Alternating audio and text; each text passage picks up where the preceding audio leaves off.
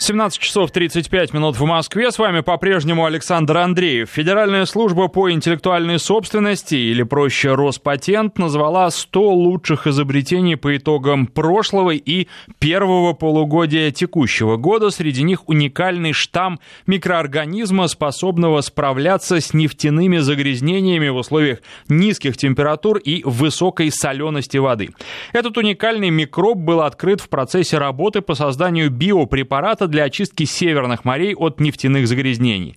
Препарат разрабатывается Арктическим научным центром, который входит в корпоративный научно-проектный комплекс Роснефти и негосударственным институтом развития инопрактика на базе биологического факультета МГУ Ломоносова. На связи со студией руководитель группы микробной биотехнологии кафедры микробиологии биологического факультета МГУ Андрей Шестаков. Андрей, здравствуйте. Добрый день. А мы сегодня поговорим о проекте «Психрофилы» по созданию микробного препарата для утилизации нефтяных загрязнений в арктическом регионе. Проект «Психрофилы» стартовал в 2014 году. Скажите, какие задачи стояли перед командой проекта, что было самым сложным в процессе его реализации? Ну, э, вот, собственно, сам термин «психрофилы» Вот. Это есть такая группа микроорганизмов, а, которые обитают при низких температурах, в том числе отрицательных. А, и вот это была самая главная история найти те микроорганизмы, которые при низких температурах могли бы использовать углеводороды нефти просто как питание для себя. То есть, собственно, они используют ее как еду. Нефть, я имею в виду. То есть в некотором смысле мало чем отличаются от двигателей внутреннего сгорания. Ну, э, за исключением того, что в результате такой переработки, в отличие от двигателей внутреннего сгорания, у нас просто микробная биомасса, абсолютно чистая и безвредная, в которой нет никаких следов углеводородов, э, собственно, которую в дальнейшем съедают какие-то другие участники трофической цепи, все то, что живет в море, э, съедают нефть, и в итоге у нас получается микробная биомасса и Э, вода и СО2. Вот, собственно, и все. То есть в результате как бы следов углеводородов в море не остается совсем. А в процессе реализации проекта что было самым сложным? А, так как идея этого проекта заключается в том, что мы должны а, взять а, не просто психрофильные микроорганизмы, а, собственно, должны быть аборигены. То есть это те микробы, которые изначально всегда жили вот в таких условиях. И на первом этапе работы важно было найти такие микроорганизмы, и для этого было организовано большое количество экспедиций, в том числе ледокольных, для того, чтобы попасть в те зоны, где есть хоть ничтожно малые какие-то техногенные разливы углеводородов, и такие есть после наших э, старых советских метеостанций, военных станций в Арктике. И как раз именно в тех местах мы находим такие при, природные, естественно сформированные микробные сообщества, в которых есть вот нужные нам э, нефтеокисляющие микроорганизмы, то есть те микробы, которые как раз и поедают нефть. Андрей, скажите, а какие существуют современные методы очистки воды от нефтяных загрязнений и к какому способу относится разработанный препарат? Ну, если говорить про э, загрязнения, ну, э, условно я бы их разделил э, на две группы. Первый – это аварийные. То есть, собственно, если кому-то сказать, кто-то слышит слово «разливы нефти», то представляют себе там что-то подобие того, что произошло в Мексиканском заливе. А, то есть это тогда, когда сразу единовременно огромное количество углеводородов, нефти появляются в воде.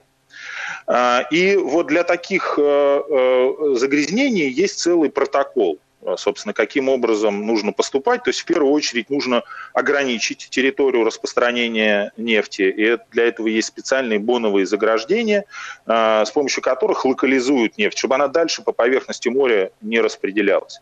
Второй этап – это механический сбор. То есть, собственно, есть специальные приборы, специальные там суда, которые оборудованы а, значит, специальными механизмами, которые собирают вот эту верхнюю пленку нефти, отделяют ее от воды, воду возвращают назад, а нефть собирают.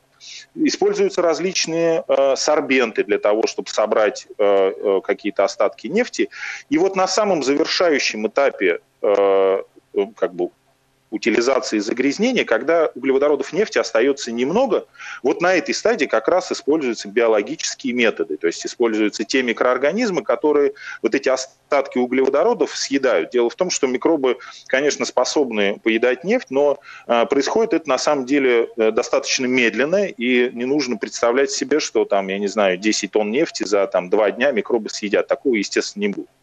Вот, поэтому э, в случае аварийных разливов как раз э, вот микроорганизмы используются вот в финальной части такой процедуры, скажем так. И вторая группа загрязнений на самом деле по объему колоссально превышает все эти аварийные разливы, это хронические разливы нефти, то есть когда с каких-то судов, на платформах, на каких-то структурах э, в порту, э, при заправке судов, э, какое-то незначительное количество углеводородов появляется в воде, когда там пролили что-то немного. Естественно, никаких процедур там, механического сбора, локализации не происходит. И вот так, на самом деле вот таких загрязнений, их э, гораздо больше, чем вот таких аварийных. Я имею в виду в целом в океане. И вот тут микроорганизмы как раз, э, вот мы, собственно, и разрабатывали форму, которую, э, форму применения микроорганизмов, которая позволит вот в таких мелких хронических значит, разливах использовать микробы, и это как раз та самая дозировка, скажем так, если можно так выразиться, для микробов, которую они успешно всю съедят.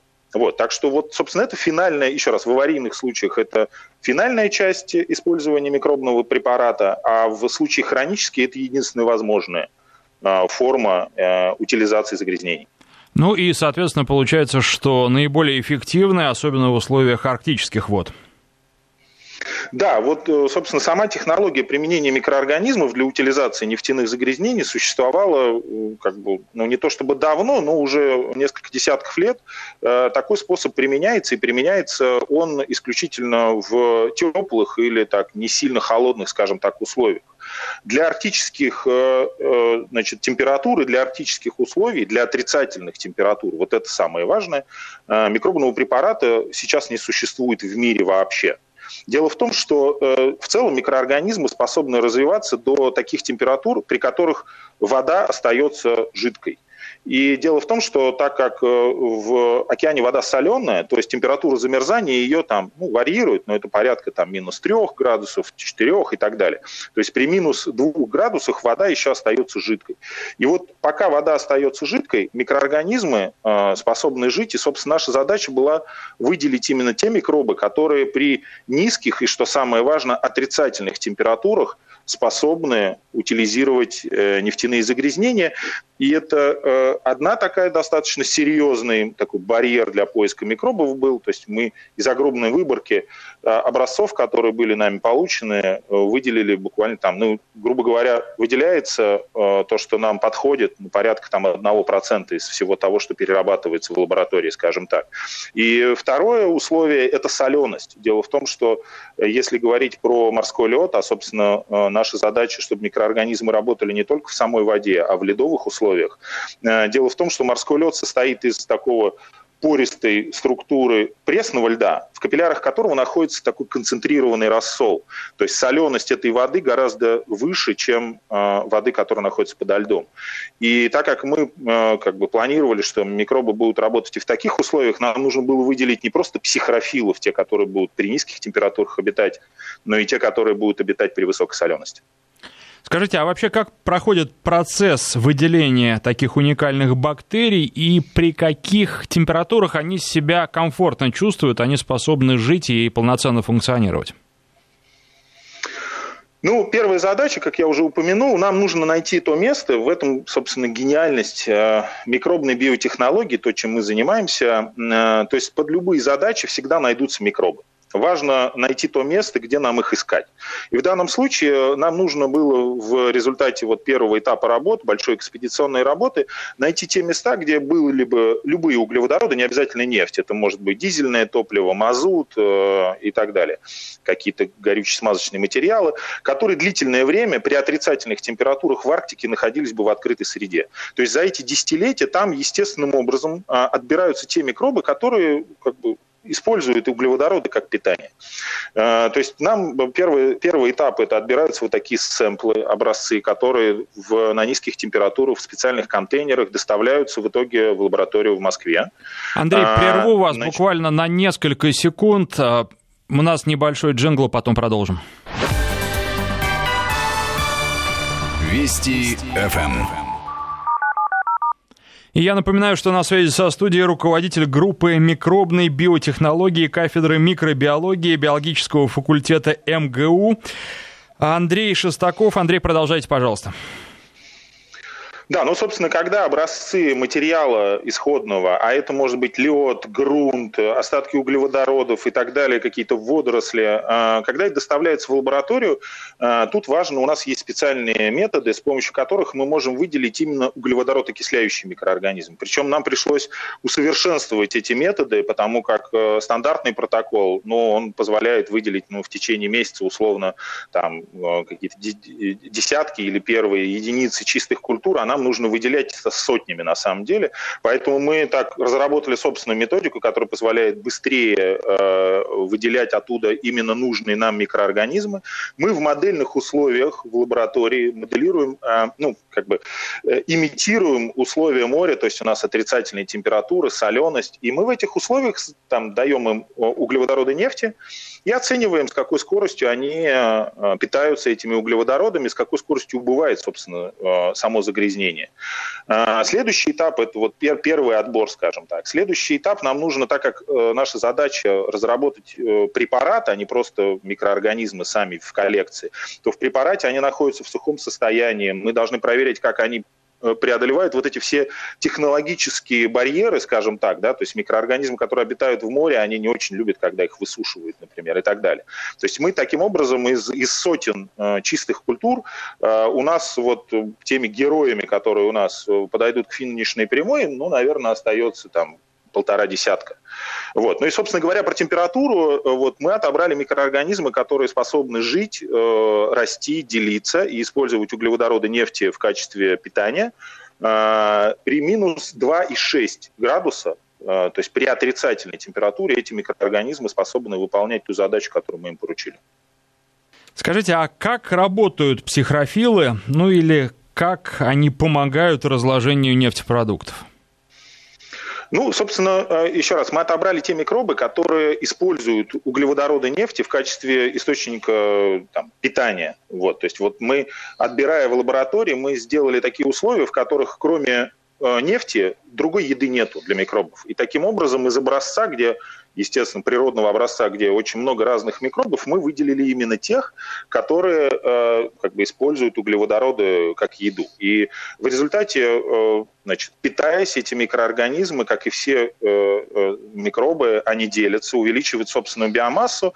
Э, еще раз хочу повторить, что как бы, это абсолютно безопасная биомасса, она ничем не отличается от всех других микробов, в том числе, я не знаю, которые обитают в кишечнике животных, человека и так далее. Э, то есть, собственно, это еда. На самом деле деле микроорганизмы, любые микроорганизмы, это очень хорошая вкусная еда. Э, приводя пример, например, какие-нибудь жвачные животные, Э, вот. Они, собственно, питаются травой только внешне, мы на них смотрим, что как будто бы они питаются растительной пищей. А на самом деле растительной пищей они кормят микробов, которые у них растут в рубце, и питаются, и всю свою биомассу они накапливают за счет микроорганизмов. Вот. Э, поэтому вот здесь ну, похожая история. То есть у нас появляются микробы, которые прекрасно выступают питанием для каких-нибудь простейших, которые находятся в море. Ну и, таким, и так далее. Они как бы включаются в трофическую цепь. В результате, собственно, мы получаем э, биомассу массу приятную для питания других участников э, э, цепи питательной СО2, э, углекислый газ и воду. А для природы и человека эти бактерии безопасны? Ну, вот это был важный момент проверить. То есть все те микроорганизмы, которые используются в биотехнологии, в обязательном порядке они должны быть проверены на безопасность по отношению к человеку. Вот. Ну, и мы обязательно, собственно, эту процедуру должны были пройти и прошли. Вот. Но для нас самих сомнений в этом не было. Дело в том, что, вот, собственно, психрофильные микроорганизмы, они обитают при низких температурах, и температура тела человека для них является катастрофически неприемлемой. Они при такой температуре не растут и умирают. Вот. Поэтому ожидаемо для нас оценка по патогенности дала положительный результат. Вот. Ну и, собственно, э, несмотря на то, что мы отобрали микроорганизмы, собственно, из Арктики, то есть мы фактически, наша технология – это некое естественное, природное ускорение тех процессов, которые там и так происходят. Мы их ускоряем просто в десятки и сотни раз. Вот. Э, и для нас э, не было сомнений безопасности этих микробов э, для других арктических представителей, потому что мы, собственно, их из Арктики и взяли, но в обязательном порядке. Еще раз, протокол как бы, получения всей нормативной документации для того, чтобы мы могли изготавливать и применять такой препарат, она в обязательном порядке предусматривает испытания. И вот мы сейчас как раз находимся на вот такой завершающей стадии этого проекта, испытанию вот на безопасность по отношению к, там, к человеку, к другим э, э, представителям животного мира в, в Арктике. Андрей, э, вы сказали, что с большими загрязнениями, аварийными загрязнениями на первом этапе бактерии не справятся. А с какой скоростью они поедают нефтяные загрязнения?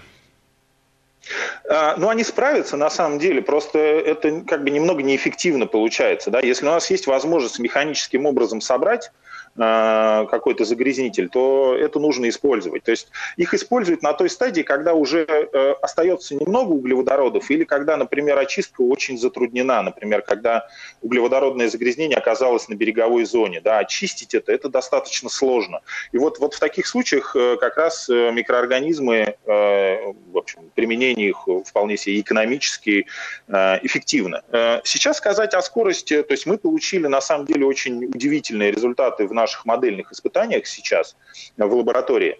Но нужно не забывать, что это все-таки модельные испытания, и э, поэтому вот у нас э, у биологического факультета есть такое прекрасное место, называется это Беломорская биологическая э, станция МГУ, вот, где э, фактически, ну, это Арктика, и это территория однолетних льдов, и мы разработали э, технологию испытания, которая позволяет как раз проверить э, активность микроорганизмов в отношении углеводородов в условиях максимально приближенных, но в то же время углеводороды нефти не попадают в окружающую среду. Дело в том, что э, это, это такой целый комплекс аквариумных систем, в которых мы тестируем наши микроорганизмы, через которые непрерывно осуществляется проток э, морской воды, но углеводороды нефти не попадают э, в открытую среду. Вот. И Сейчас о скоростях, на самом деле, только когда будут масштабные эксперименты, э, только тогда можно будет, наверное, э, окончательно сказать, с какой скоростью э, происходит такая утилизация. Но исходя из наших прогнозов, при нормальных температурах у других препаратов, мы получили, конечно, удивительно быстрые показатели.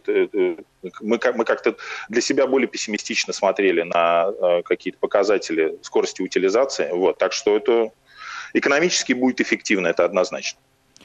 Помимо всего прочего, ведь э, бактерии нужно еще доставить в зону загрязнения. Как это делается? Как это будет делаться? Да, это была на самом деле одна из таких сложных задач, потому что все существующие препараты в настоящее время, они предназначены для локализованных каких-то загрязнений, когда э, это где-то на, на, на земле или на каких-то заболоченных территориях, когда перед вами находится, ну, условно, пятно нефти. А в море э, история иная, и там все очень динамично, и поэтому мы не можем как бы, э, использовать э, микробные препараты в тех традиционных формах, в которых э, используются сейчас. Это в виде жидкости или в виде порошка. Мы просто ну, не можем зачастую попасть в пятно. То есть для нас была задача разработать какую-то технологию, которая бы позволила э, целевым образом донести микроорганизмы э, непосредственно в пятно загрязнения. И, собственно, мы придумали достаточно простую идею. Дело в том, что микроорганизмы, сам препарат представляет из себя такие маленькие шарики, там, диаметром 1-2 мм. Э, в центре этого шарика в сухом состоянии, в анабиотическом, находятся микроорганизмы э, и ряд каких-то питательных веществ, которые позволяют им достаточно быстро как бы так, прийти в себя да, в морской воде. И этот шарик покрыт материалом, который не смачивается водой. Э, поэтому это, ну, так условно, такой герметичная сфера такая. И мы подобрали, э, тут важно, чтобы э, эта сфера имела положительную плавучесть, то есть при высыпании таких шариков в воду они плавают по поверхности воды. И для вот этой оболочки, которая не растворяется в воде, еще один важный критерий – это она должна растворяться при контакте с углеводородами нефти. И таким образом, если мы высыпаем такие шарики, то есть, предположим, какое-нибудь там волнение, какое-то движение воды, э, эти шарики будут вести себя ровно так же, как и пятно нефти. Оно куда-то двигается, за ним будут двигаться эти шарики. И рано или поздно они с ним сконтактируют. И при контакте у нас растворяется поверхность э, вот этой оболочки, внутрь попадает вода, и активирует микроорганизмы. То есть для нас самое важное было активизировать э, микроорганизмы непосредственно на как бы при контакте с углеводородами нефти, иначе мы колоссальное количество микробов просто будем терять в воде, их прекрасно съедят, опять же, какие-нибудь простейшие, но функцию свою, собственно, утилизацию нефтяных загрязнений они не выполнят. И вот такой подход, мы это все проверили, смоделировали, и у нас все получилось, то есть действительно все а, эти такие микросферы остаются э, герметичными. То есть мы поставили тоже для себя задачу, чтобы они не вечно плавали, а через какое-то время, чтобы она тоже все-таки растворялась и ее прекрасно съедали вместе с этой сферой. Это все является питанием, безопасным абсолютно для там, рыб, еще раз, для простейших. Но, э, собственно, если в какой-то диапазон времени, который мы, который мы изначально запланировали вот задавая его условно толщиной этой пленки на поверхности сферы, микроорганизмы контактируют с нефтяным загрязнением, и где бы то это ни было, на акватории, на поверхности судна, платформы или там на береговой зоне, если э, пятно уже оказалось э, на берегу, э, то микроорганизмы склеиваются с нефтяной вот этой частью, растворяется эта оболочка, и они активизируются такие самонаводящиеся, если можно так сказать. Вот. И, собственно, таким образом мы поднимаем очень как бы, процент тех микробов, которые доберется до нефтяного загрязнения. Андрей, спасибо за интересный и познавательный рассказ. На связи со студией Радио Вести ФМ был Андрей Шестаков, руководитель лаборатории микробной биотехнологии МГУ имени Ломоносова. Мы беседовали об уникальном открытии штамме микроорганизмов, способных утилизировать нефтяные загрязнения, который вошел в список Роспатента 100 лучших изобретений. Проект по разработке инновационного препарата для утилизации нефтяных загрязнений северных морей реализуется Арктическим научным центром, входящим в корпоративный научно-проектный комплекс Роснефти и негосударственным институтом развития и на практика на базе биологического факультета МГУ. Первые о главном.